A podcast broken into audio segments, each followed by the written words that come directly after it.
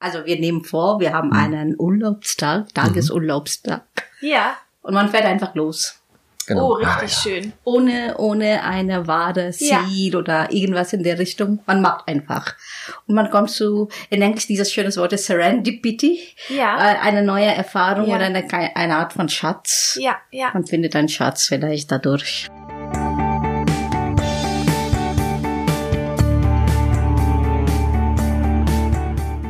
Ja, hallo, herzlich willkommen zu einer neuen Folge unseres Podcasts Hochschulstimmen. Heute wieder mit Julia Grafenstein. und Carsten Morisse. Und wir haben uns beide im Vorfeld unterhalten, wie das mit unserem Essen aussieht. Ja, Julia ist nicht so die überzeugte Mensagängerin. Äh, Ich gehe schon ganz gerne mal so in die Mensa und äh, esse da mittags. Und da wir da jetzt unterschiedliche Meinungen haben, haben wir uns heute mal ähm, die Schoma Berkemeyer, Professorin bei uns an der Fakultät in Haste, äh, als Gast geholt. Und mit ihr so ein bisschen über sie und ihre Themen. Sie ist Professorin für Ernährungswissenschaften, äh, um mit ihr da mal in den Austausch zu gehen. Hallo Schoma. Schön, dass du da bist. Hallo Carsten, hallo Julia, freue ich mich hier zu sein. Ja, schön, dass du hier bist. Ähm, genau, Carsten hat gerade schon gesagt, wir haben uns äh, ähm, mit dir eine Expertin fürs Thema Essen äh, geholt. Ähm, du hast Ökotrophologie studiert, ne? Genau. Bist auch gebürtig aus Genau. Indien, hast also in Indien studiert. Ähm, warum Ökotrophologie? Was fasziniert dich am Thema Essen? Das war auch Zufallsprinzip überlassen. In Indien, das ist ganz, äh, dieser Verfahren an der Uni stud zu studieren, ist ein bisschen anders oder vielleicht ähnlich, äh, zu, zunehmend ähnlich. Man hat eine, ähm, diese Class 12, also eine allgemein Reifprüfung, das hat man geschafft. Und danach musste man aktiv bewerben für unterschiedliche äh, Studienrichtungen an der Universitäten. Und dann hat man auch eine Wartelist. Ich hatte das ähm, Zusage erhalten für drei, vier Studiengänge, die ich auch äh, sehr interessiert war. Also danach hatte ich auch entschieden, Physik zu studieren. Und dann kam meine Mutter und sagte, nein, Kind, alle Frauen in der Familie studieren Ökotrophologie. hat sie auch studiert in demselben College, University. Und dann habe ich gesagt, okay, mache ich. Mal sehen, was wird daraus. Und daraus ist sowas geworden. Also das ist eine einfach eher Mutterliebe, auch Spaß, Offenheit. Wo hast du in Indien studiert? Wo kommst du her? Universität Delhi. Ich Delhi, bin okay. aus Neu-Delhi ja. und ganz klassisch an der Delhi-Universität studiert. Ökotrophologie dort, ja, ja. Mhm. Dann hast du aber auch eine längere Vergangenheit auch schon an deutschen Hochschulen. Ich hatte irgendwie gesehen, in Bochum warst du, in Bonn warst du.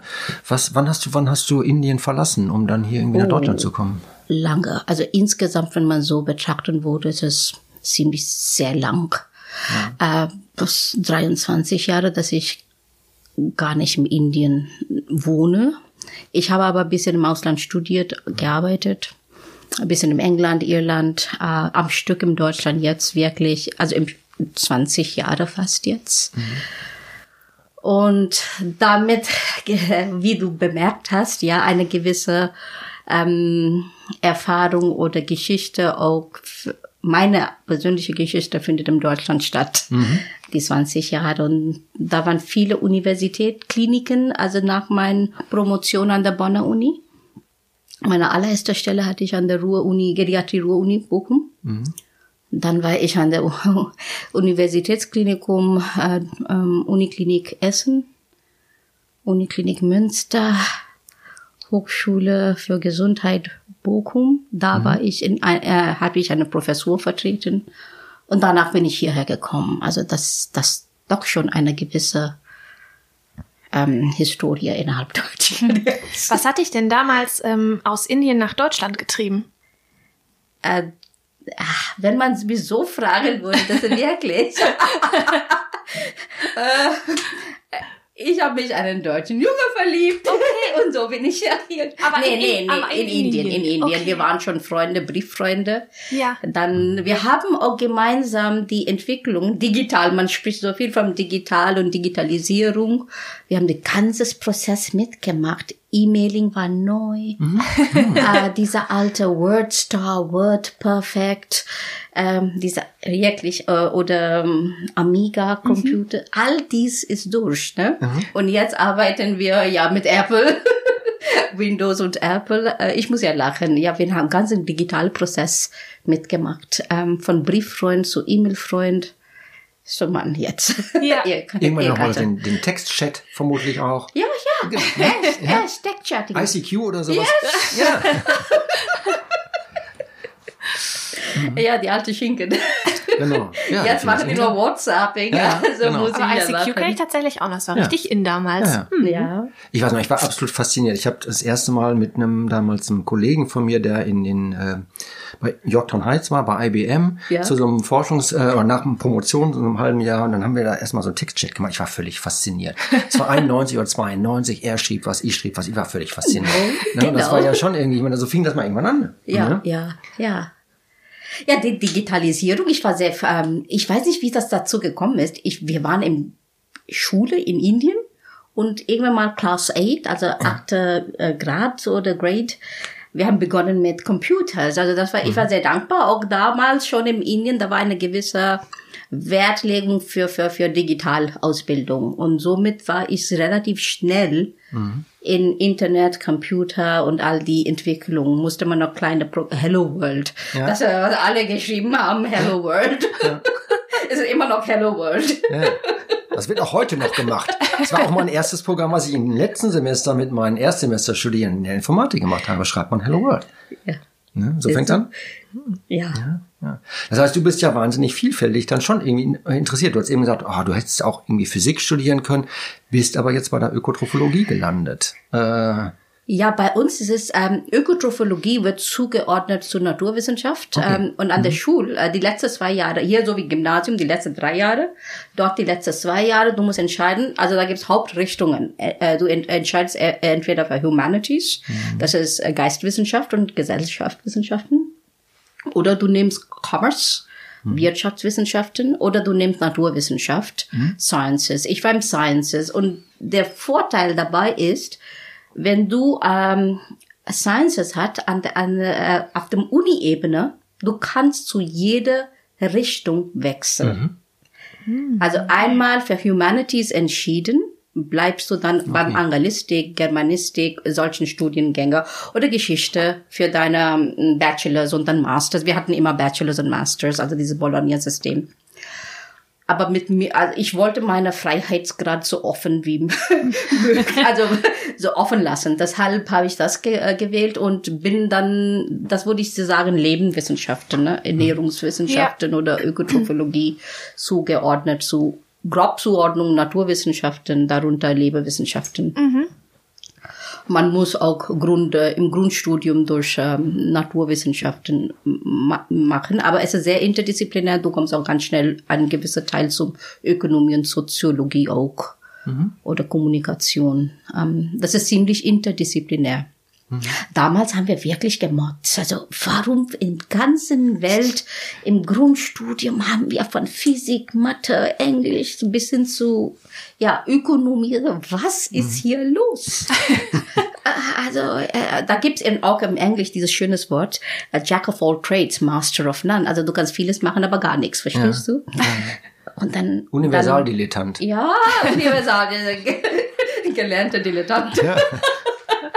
Ich habe zwar studiert, aber weiß nicht was. Jetzt Rückblicke auf dem Rückblickend. Ich finde, das war wahnsinnig gut, weil das hat eine so, ja, fast Disziplin, diszi mich diszipliniert, offen zu bleiben zu anderen Disziplinen. Und wir hatten wahnsinnig viele Prüfungen. Pro Semester haben wir acht, also ich lache mich manchmal kaputt hier. Acht Prüfungen geschrieben pro Semester. Und das war hopp, hopp, hopp.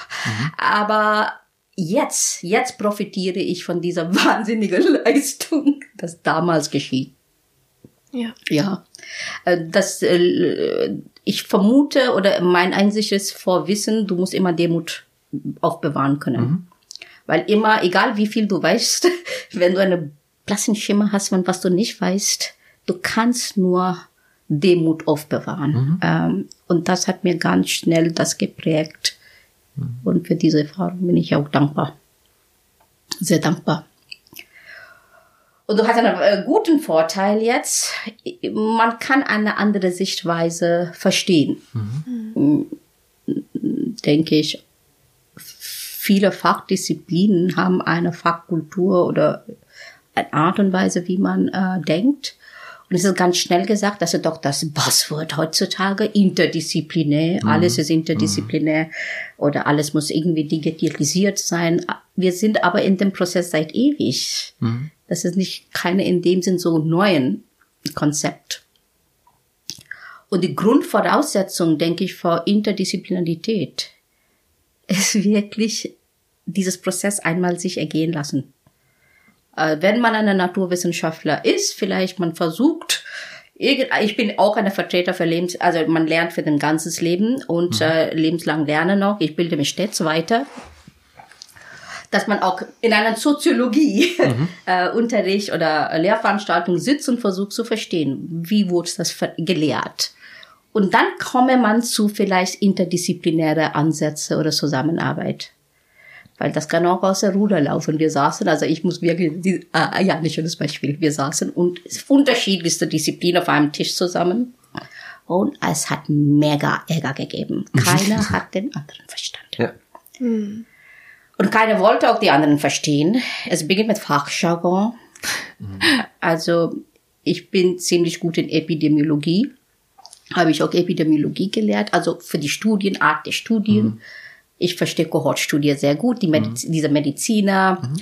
äh, Physiotherapeuten, Logopäden, die werden alle verstehen, alle aus den Lebenswissenschaften, Biologen, Naturwissenschaften verstehen, was ist eine Kohortstudie.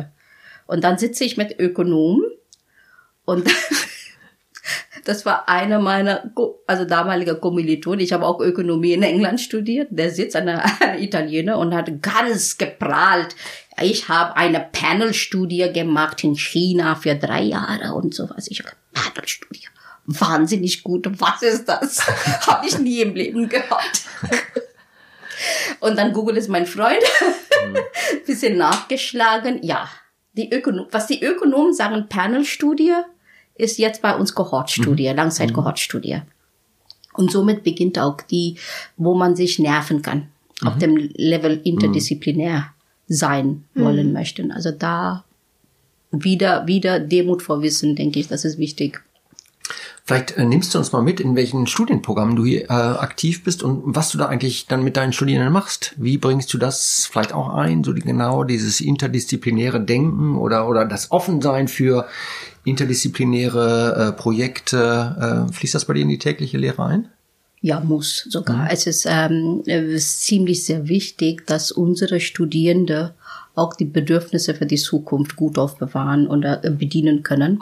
Und dazu gehört eine interdisziplinäre Ausbildung. Also Ökotrophologie per se ist äh, Grundaus mhm. eine gewisse gemischte Studiengang, das es seit 100 Jahren, die die gibt. Davor war integriert unter Medizin mhm. und dann war ein schwieriges Geburt, all das, die Phase ist hinter uns. Jetzt, was vielleicht die Logopäden, Physiotherapeuten, Pflegewissenschaftler so Zeit machen. Ähm, nichtsdestotrotz, das Grundwissen kommt aus, sagen wir, Naturwissenschaften. Man muss eine gewisse, ich muss die auch lehren.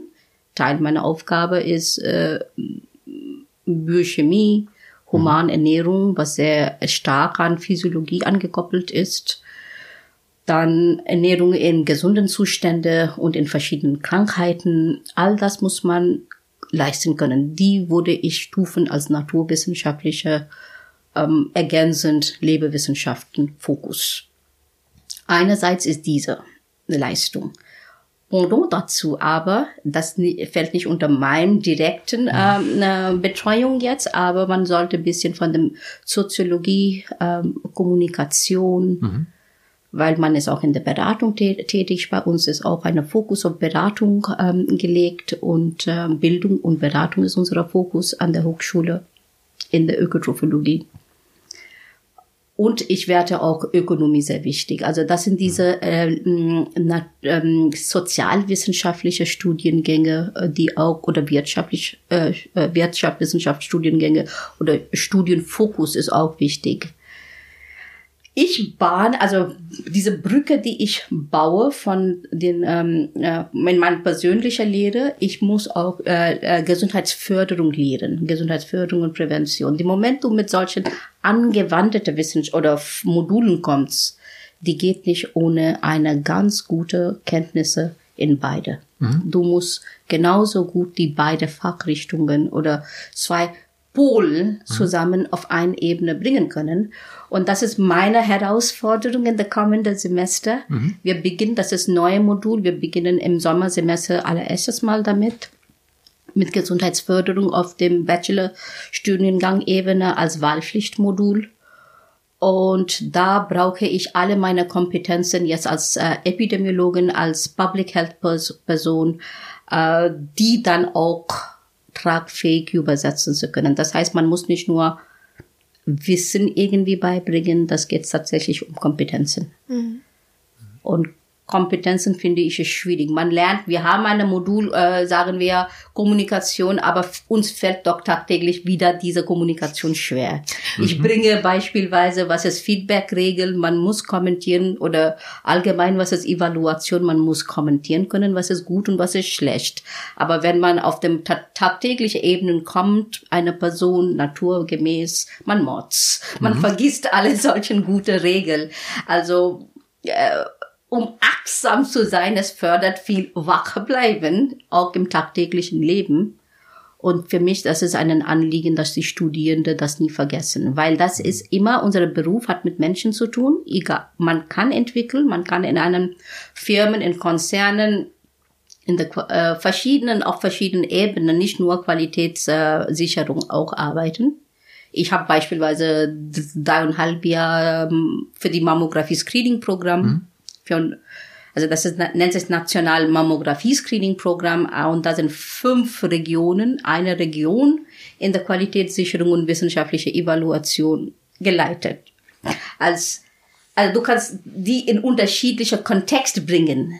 Nichtsdestotrotz, du musst immer mit Menschen zu tun haben müssen. Und das ist ein großer Vorteil, wenn man das wenn mir gelingen würde, diese Kompetenz zu vermitteln können. Mhm. Einerseits die Grund, äh, Grundkenntnisse, die eine Ökotrophologin bringen sollte.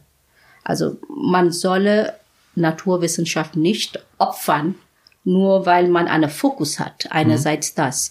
Umgekehrt, aber dieser Fokus in Beratung und Bildung oder Bildung und Beratung muss auch nicht verloren gehen. Und das zusammen in einer Hut zu bringen, das ist eine Herausforderung. Aber ich schätze meine Ausbildung, meine wissenschaftliche Ausbildung sowohl, meine Lebenserfahrung ist dafür gut geeignet. Du bist ja jetzt knapp ein Jahr hier mhm. und gerade so dieses Thema Gesundheitsprävention spielt, glaube ich, bei uns an der Hochschule schon eine wichtige mhm. Rolle. Wir haben Angebote für die Mitarbeitenden, wir haben Angebote gerade auch mit Blick auf Achtsamkeit, sowohl für Studierende als auch für die Mitarbeitenden. Hast du ja schon mal angeschaut, was war, hier gibt's ja so, so Achtsamkeitskurse, ähm, oh, ich bin dabei. Du bist dabei, das ist gut. Also seitdem ich hier bin, ich mache alle Kurse. Ja. Ich, ich habe gesagt, ich bilde mich weiter. Jetzt mache ich eine sechsmonatige Kurse. Mhm.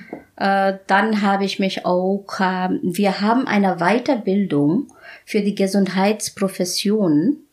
Die ist eine Kegelkursen. Die ist eine Kooperation, ist eine BMBF-Projekt, denke ich. Mhm. Kooperationsprojekt äh, äh Uni Osna äh, Hochschule ah. Osnabrück und Uni Osnabrück. Äh, für zwei Modulen habe ich jetzt mich dort angemeldet. Mhm. Das geht um interprofessionellen Zusammenarbeit. Das ist eine mhm. Herausforderung. Mhm. Also wenn man in einem ja. Gesundheitssystem spricht, wie, wie immer, also das ursprüngliche Problem ist immer, man kann interdisziplinär, intra, äh, trans, egal, weiß ich nicht, welche Disziplinarität, Professionalität nennen möchte, Grund, grundsicher. Eine, viele von uns können sehr schnell Mauer bauen. Mhm. Diese Mauer zu brechen oder irgendwie in kom wahren Kommunikation zu kommen, da braucht eine gewisse Grundeinstellung offen sein wollen möchten. Auch wenn, also das ist allgemein Lebenssichtweise äh, ist okay, aber die Herausforderung kommt, wenn man konfrontiert ist mit irgendwas, was Klar. man, oh, ich bin doch nicht d'accord. das gefällt mir eigentlich nicht. wie soll ich jetzt meine Gesicht aufbewahren? Oh, ich verstehe dich. Mhm. also das ist, äh, vermute ich, oder daran liegt es, äh, eine gewisse Herausforderung. Und viel ist dann leichter gesagt, schwerer getan. Aber man merkt, du äh, lebst sozusagen das lebenslange Lernen. Ja, ja doch. Äh, das, das spürt man und das, das merkt man auch in dem, was du gemacht hast. Kannst du es denn auch, sagen wir mal, diese Begeisterung für den Wissenserwerb, gelingt es dir, das in den Lehrveranstaltungen auch an die Studierenden zu vermitteln? Also ich habe manchmal schon das Gefühl, da fehlt es mir doch manchmal an der intrinsischen Motivation bei den Studierenden. Wie nimmst du das wahr bei den Studierenden in deinen Studiengängen? Ganz interessante Frage. Ich, ich beginne umgekehrt. Wenn du selber nicht motiviert bist, mhm. egal was du tust, wird es nicht niemals funken. Mhm. Das ist schon mal einen gegeben oder ähm, Fakt. Ne? Das ist Gott sei Dank weder du noch ich auf der mhm. Ebene sind jetzt, äh, mhm. dass wir selber keine Motivation in sich tragen. Und ich vermute, dass es auch nicht, jetzt bin ich im Anfang meiner Berufsleben an dieser Hochschule, aber ich bin schon alt in dem Sinn, mhm. 20 Jahre berufstätig, wahre, echte Berufserfahrung. Ähm, entweder man hat es oder man hat es. Mhm wenn man diese Funk hat, und ich vermute, unsere Hochschule ist ziemlich ähm, herausragend, in solchen Personen zu identifizieren und auch zu holen. Ich habe selten so eine positive äh, Umgebung mhm. erlebt. Und ich habe einige Erfahrungen mhm. insofern. ähm, das an sich ist ein Pluspunkt. Das zeigt eine gewisse Richtung oder Leitung, Funktion. Es irgendwie funktioniert in diese Richtung gut, dass Leute hier motiviert sind. In der Regel, in der Regel. Ähm, umgekehrt, wenn in einer Lernsituation ich bin, also mm, ich blicke ein bisschen zurück, als ich selber studiere ja, Student war oder studierte, da waren einige Professoren, es ist immer, immer die Leute, die Professoren, die, die eine, selber eine motiv, selber motiviert waren, die sind auch in meinem Kopf geblieben. Auch wie sie gelehrt mhm. haben, das versuchst du die Zukunft auch zu schenken. Das ist immer eine Ge äh, Generation Transaktion. Das kann mich nicht zurück, ich kann meine Lehrenden nicht zurückgeben, mhm. aber ich kann die weitere Zukunft mhm. und die Generation weitergeben und hoffe mal, diese Kette wird weitergehen.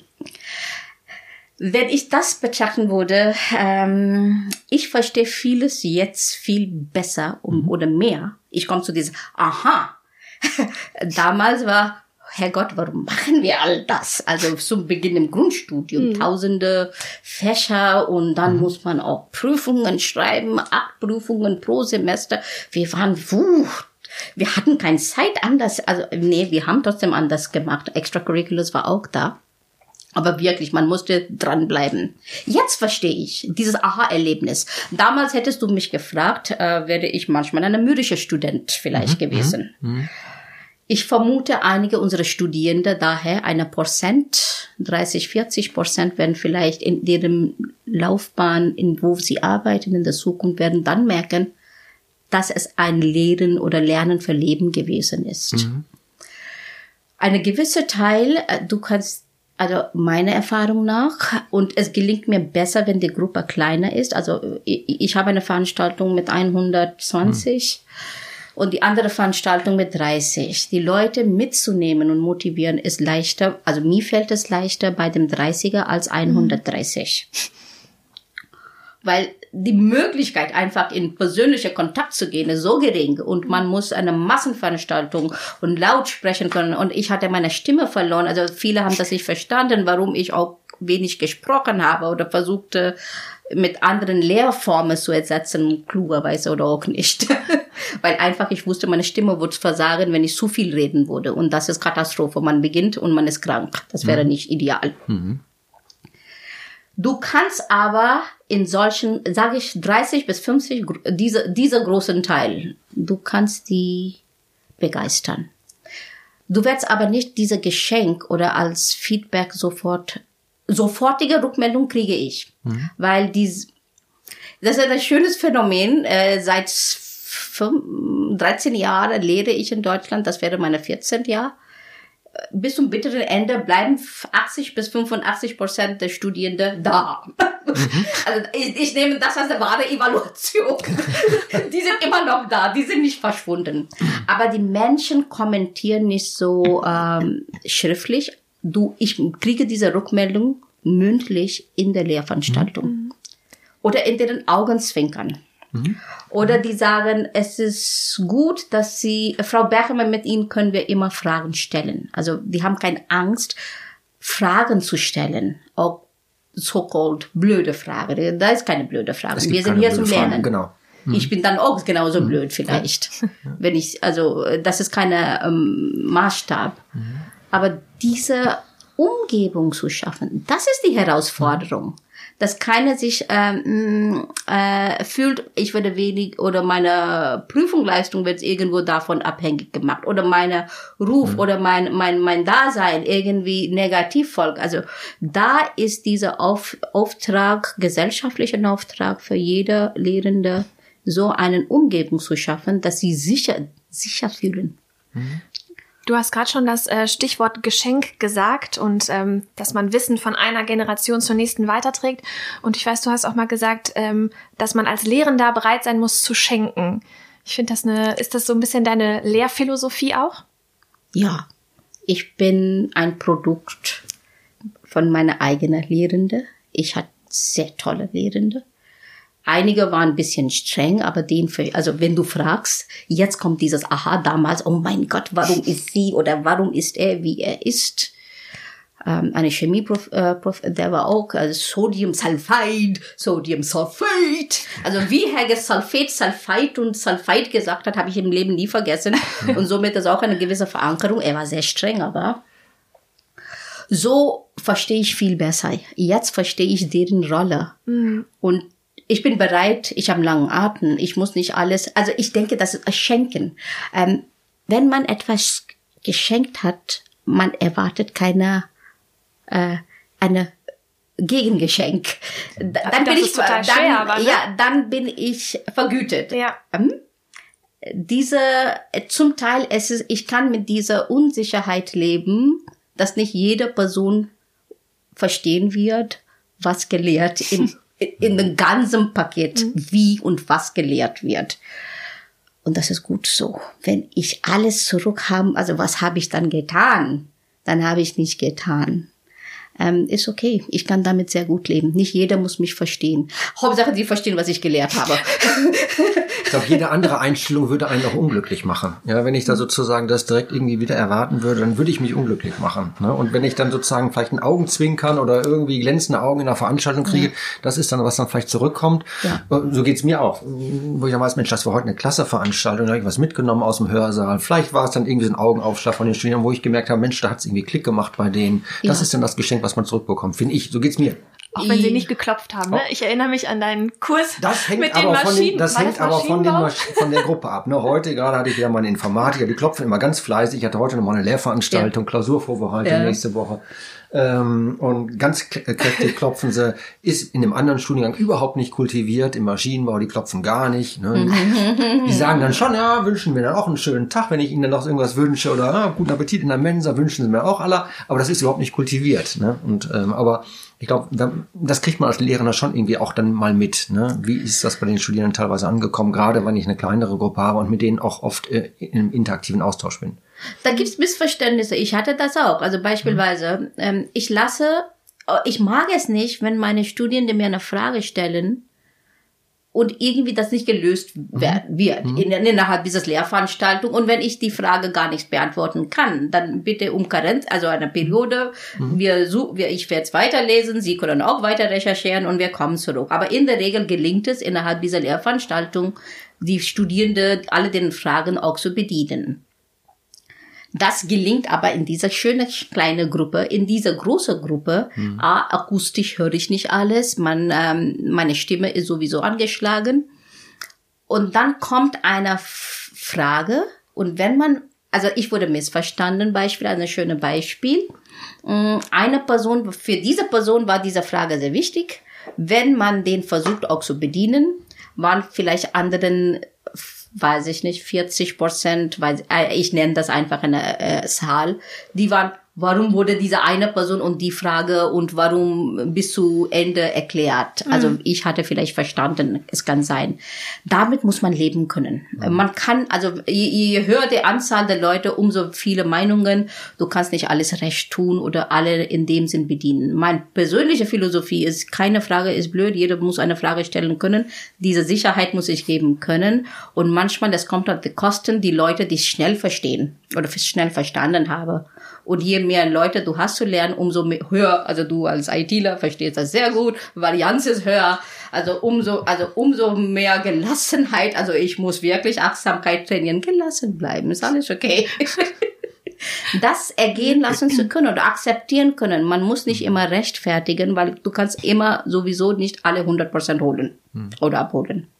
Wenn es um 80% gelingt, gute, gute Rechnung wo Carsten gerade ähm, sagte, er wünscht ein gutes Mittagessen. Gehst du in der Mensa essen oder kochst das du lieber selber?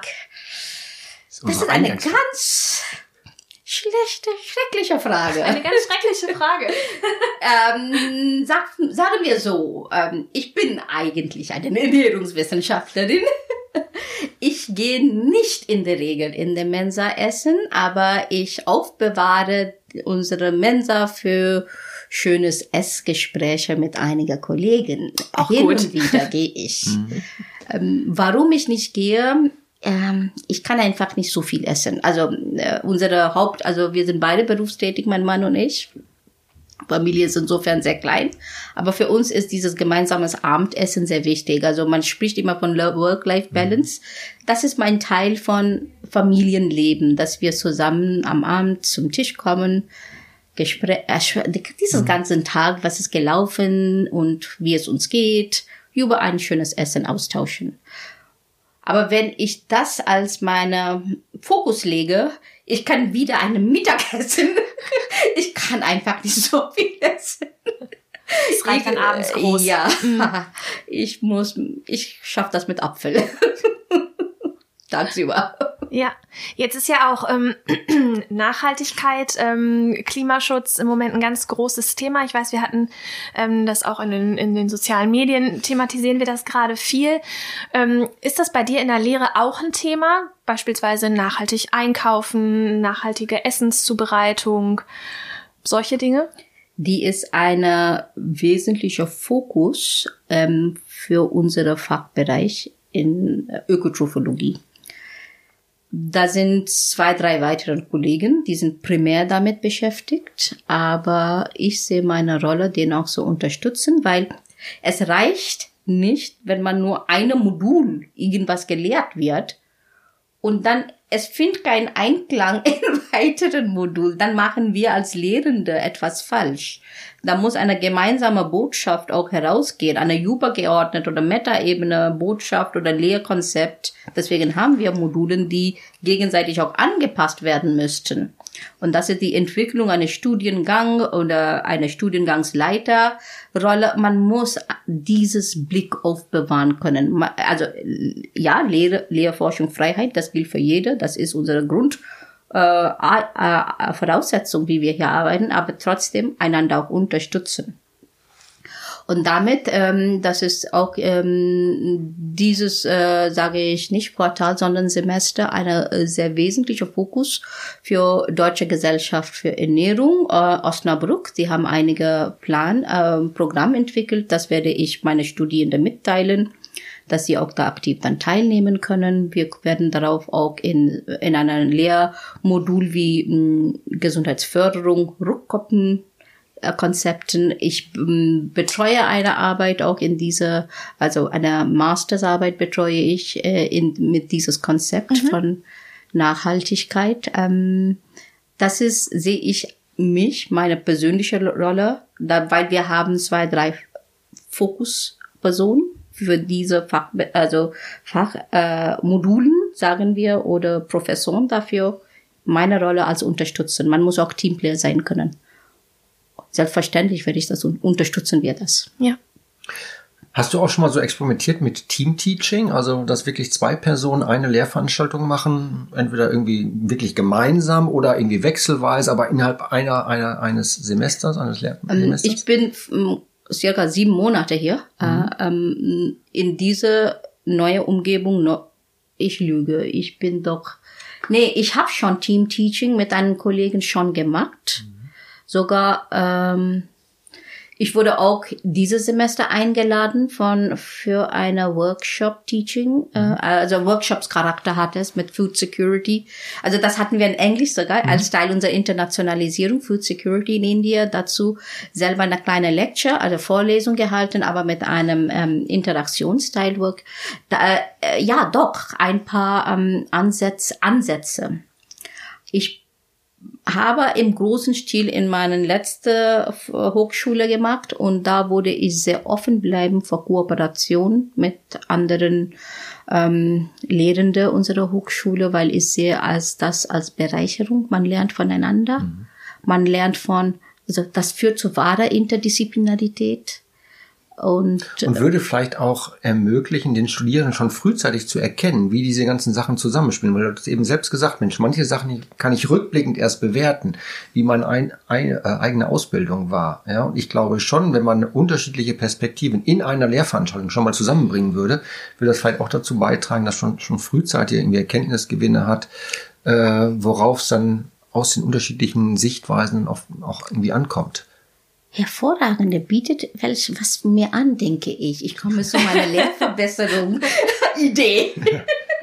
Wirklich, danke. Ich ja. meine das ehrlich jetzt. Ja. Äh, werde ich das versuchen, weil aber win äh, kommende Wintersemester beginne ich wirklich mit der ersten Semester loszulegen. Ich vermute, in Humanernährung kann man das mhm. sehr gut platzieren. Wurde auch unterschiedliche Leute einladen, die die unterschiedlichen Sichtweise zusammenbringen mhm. können, dass die dieses Fokus nicht vergessen, warum man tut, wie man tut. Weil das ist ja häufig irgendwie, wenn du aus einer Richtung kommst, ja, dann sozusagen sich dann in eine andere Richtung irgendwie einzulesen, das ist manchmal echt nicht leicht. Und wenn ich dann jemanden mhm. habe, der sozusagen aus dieser anderen Richtung kommt das einfach auch lebt, das, und, und dann vielleicht auch einfach nur in Gesprächsform, wie auch immer, äh, das mit den Studierenden irgendwie nochmal äh, darbietet, glaube ich schon, dass das echt eine Bereicherung sein kann. Also ich glaube, es ist nicht gängige Praxis hier. Äh, ich habe das auch schon mal gemacht. Ich fand das total spannend. Äh, aber der Regelfall ist natürlich nicht. Aber äh, trotzdem glaube ich, wäre es schon irgendwie eine Bereicherung.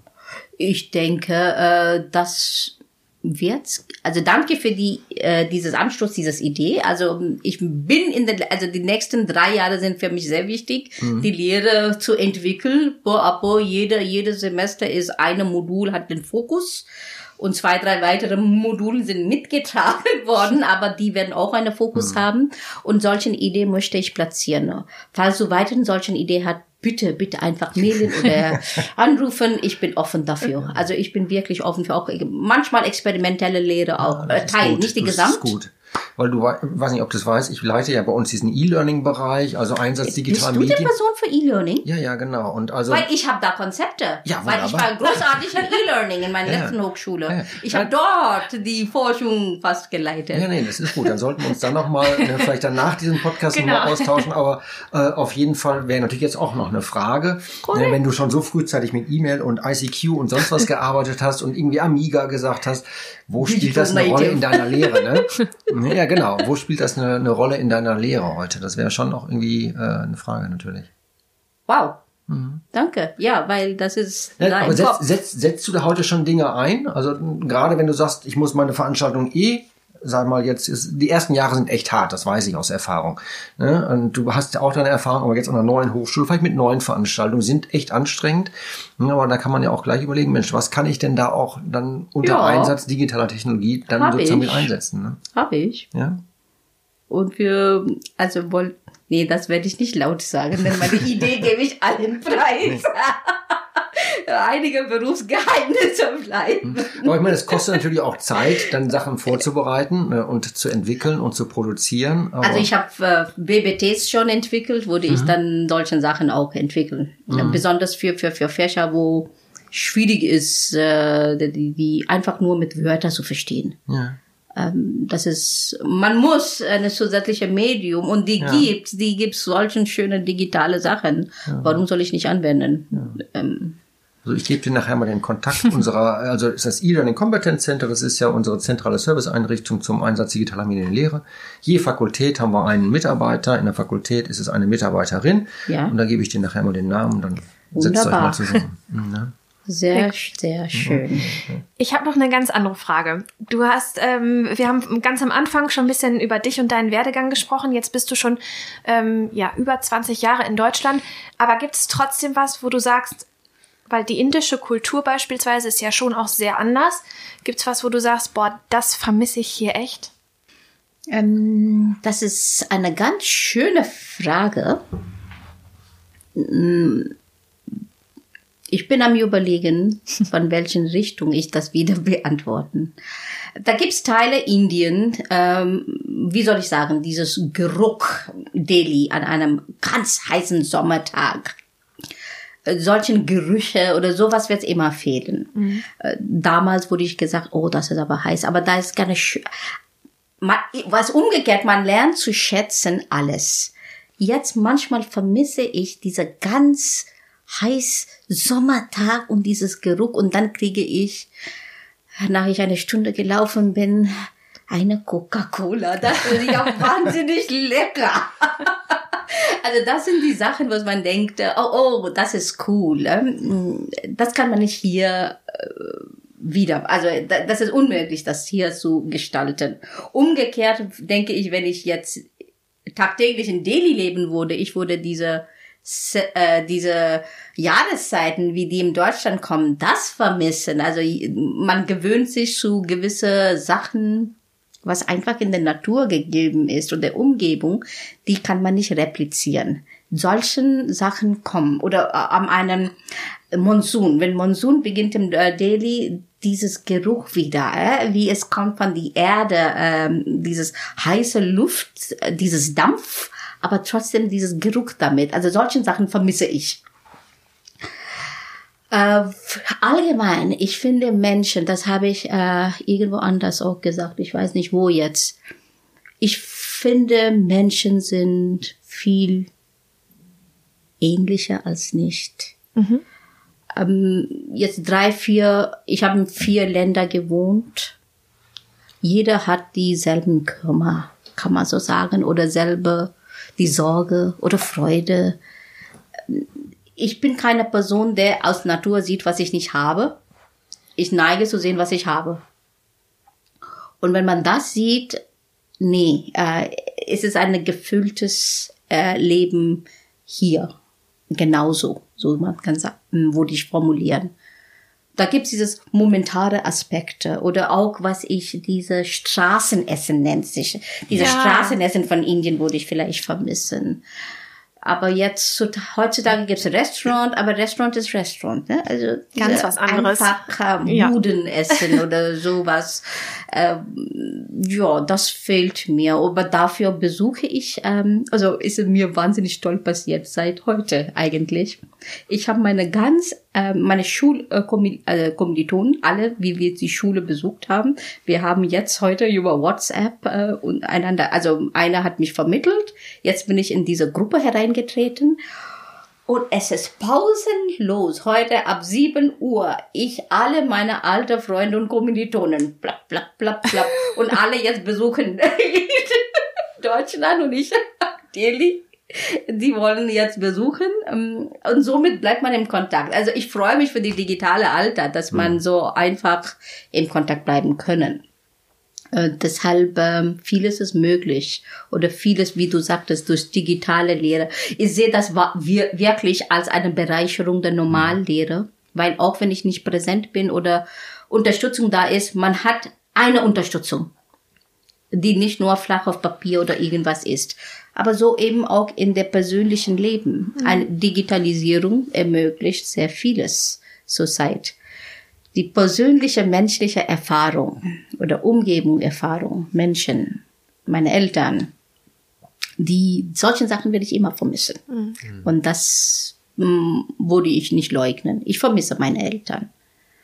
Ich vermisse diese, also ich bin eine Sinnesmensch insofern, äh, hab gehört, äh, Monsun, wie es kommt, den Dampf geht. Dieser Geruch von Delhi an sich, äh, ja, solche Sachen vermisst man. Aber man ist auch dankbar, dass man das erlebt hat. Ich war einmal in Indien, ich habe das irgendwie als wahnsinnig intensives Land wahrgenommen, in der Form, dass echt viele Menschen zusammenkommen. Vielleicht ging es mir auch als Europäer so, dass die natürlich irgendwie viel auf mich eingeströmt sind. Ich meine, mein Erstkontakt, ich komme nachts in Delhi auf dem Flughafen an, so eine große Fensterfront habe ich in Erinnerung. Ich wusste schon, ganz viele Leute stehen davor und ich wusste, sie wollen jetzt alle was Gutes tun für mich. Ne?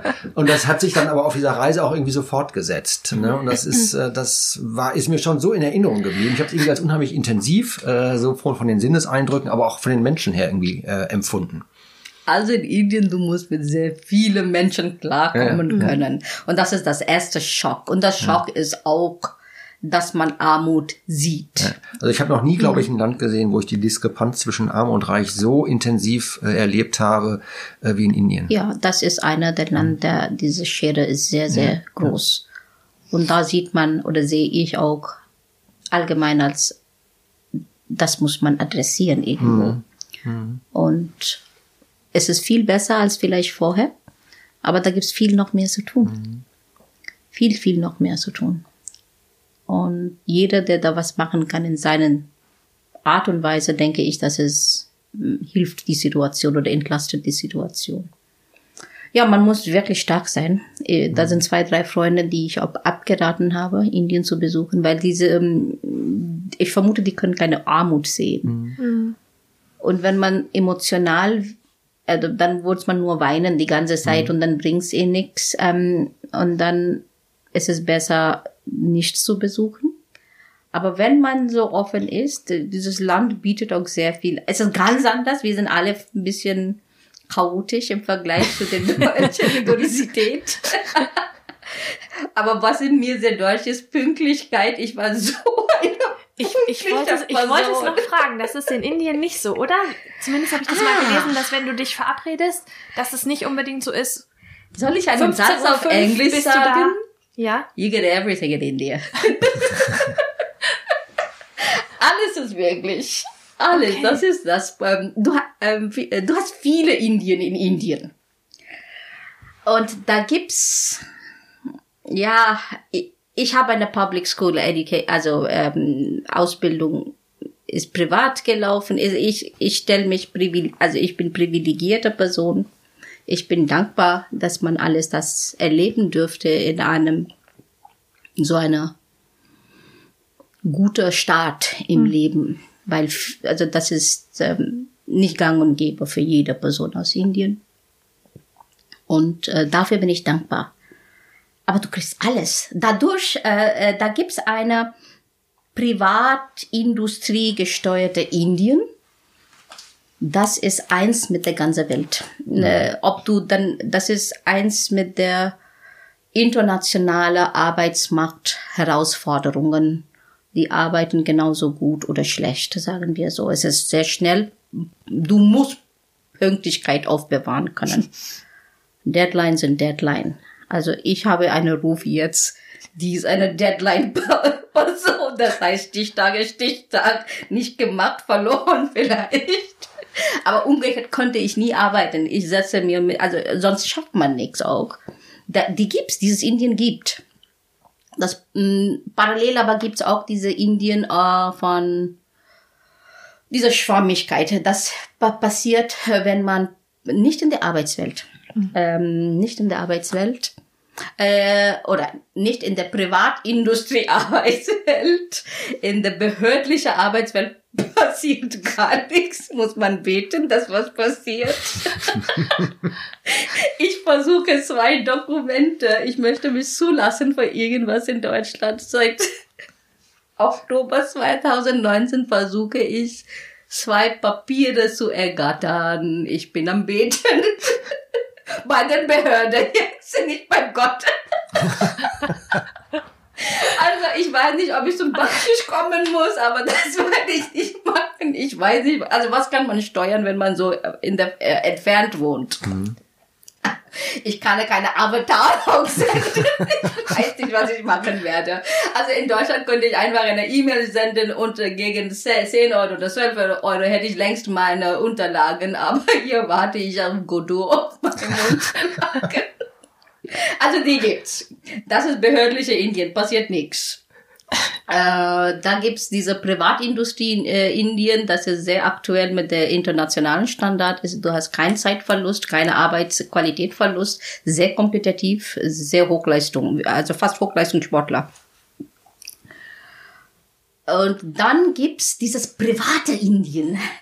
Das ist ganz anders. Also wenn man sagt, um äh, 20 Uhr ist Abendessen, es kann 21 Uhr sein, es kann davor sein äh, und ähm, mit meiner Omi kann alles passieren. Wir aber, mein, das ist eine schöne Erfahrung. Mein Mann und meine Oma. Wir sind eingeladen. Omi hat extra gekocht für mich. Also Schoma kommt deswegen nicht ein, sondern 20 Sachen kommen auf den Tisch. Aber die kommen, der wartet, wann kommt Essen? Wir sind seit 18 Uhr da für äh, ja, Chai und Abendessen. Irgendwann mal hatten wir Chai um äh, also 19 Uhr. 23 Uhr haben wir den Abendbrot. Also ich bin daran gewohnt. Also Indien mhm. isst, wenn die äh, alles fertig ist. Und mein Mann dachte, wann esse ich? Also jetzt möchte ich eigentlich vielleicht schlafen. Also musste man lange warten, bis man was bekommt. Aber das ist normal. Unter Inder, das ist kein Problem. Es ist easy. Noch eine Stunde, ist okay, kommt. Der private Indien ist ganz anders, ganz anders und muss man sehr locker sein. Und muss man auch lernen, sehr viel zu essen können. Aber nach einer Weile muss man auch irgendwie lernen zu sagen, jetzt geht's nicht mehr, ich platze. Ja. Ja, die ist normal. Das gibt's unterschiedliche Indien. Ja. Ja, spannend, dass das so unterschiedlich auch in den unterschiedlichen Kontexten ist.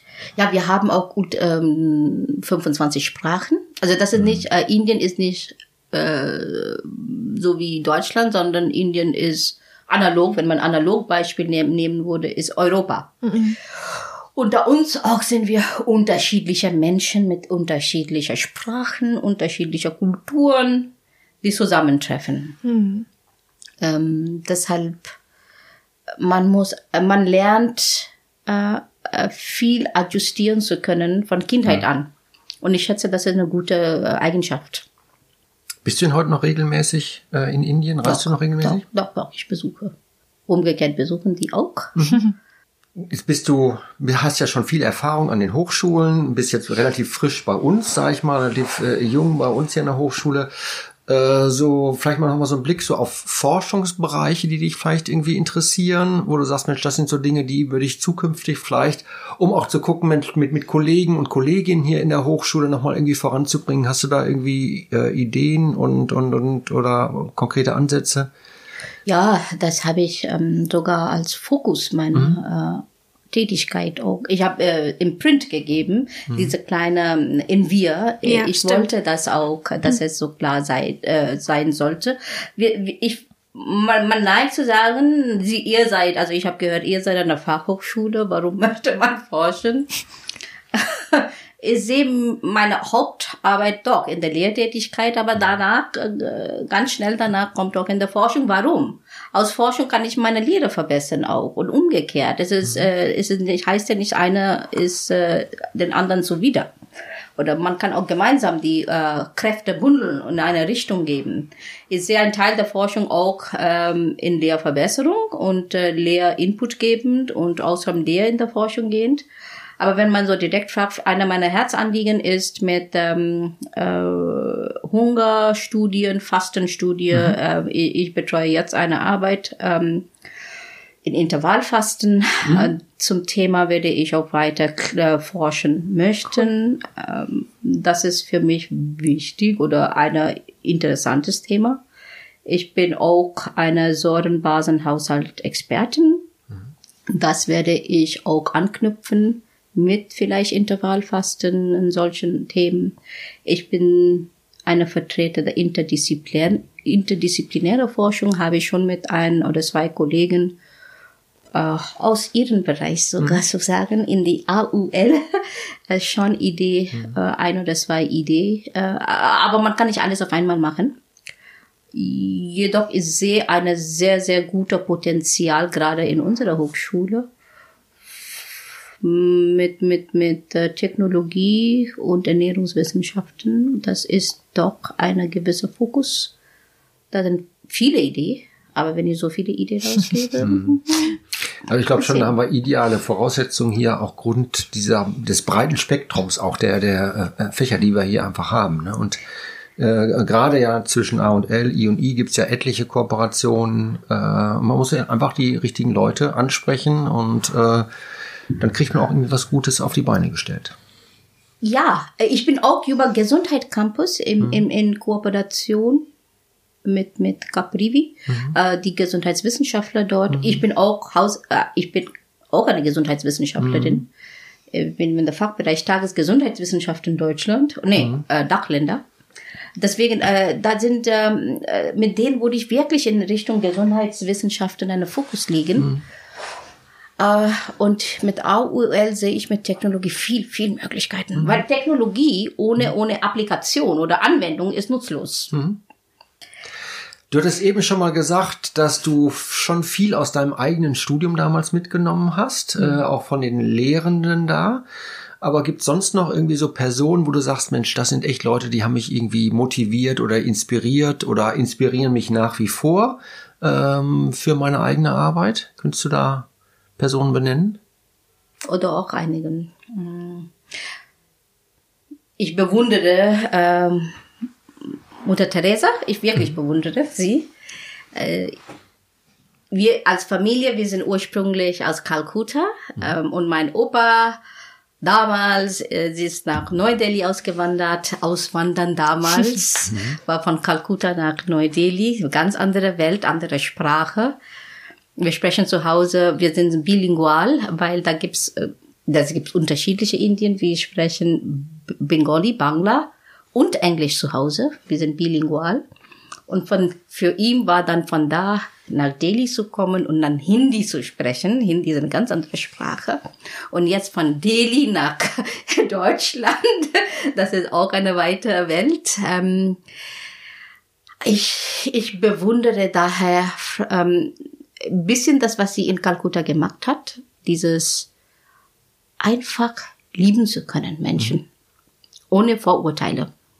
Und das finde ich sehr schwer. Mhm. es ist sehr schwer. Äh, solchen, das ist eine äh, quasi weltbekannte Person, aber solchen Personen habe ich auch in kleiner, meiner mhm. kleinen Welt auch erleben können dürfen. Äh, Leute, die wirklich ich komme zurück zu meinem äh, ursprüngliches Wort schenken. Mhm. Und ich vermute, es ist wichtig, dass man dieses Leben Rechnung, wenn man, wir, eins, was wir wissen, ist, eins Tag wir alle gehen werden. Das ist die einzige Sicherheit. Ich möchte mit einem positiven Konto gehen. Mhm. Äh, und ich bewundere Leute, die solchen positive Konto im Leben aufbewahren, trotz alles. Da gibt's immer Ausrede. Also jeder hat eine schlechte Kindheit, wenn man so reden möchte. Aber trotzdem haben sie irgendwas auf die diese Gütigkeit in sich getragen und sind nicht verbittert, kann, können immer noch geben. Und diese Einstellung ist wichtig. Und gerade als Hochschullehrende, wenn man das irgendwo nicht transportiert, welche Gesellschaft schaffen wir für die Zukunft?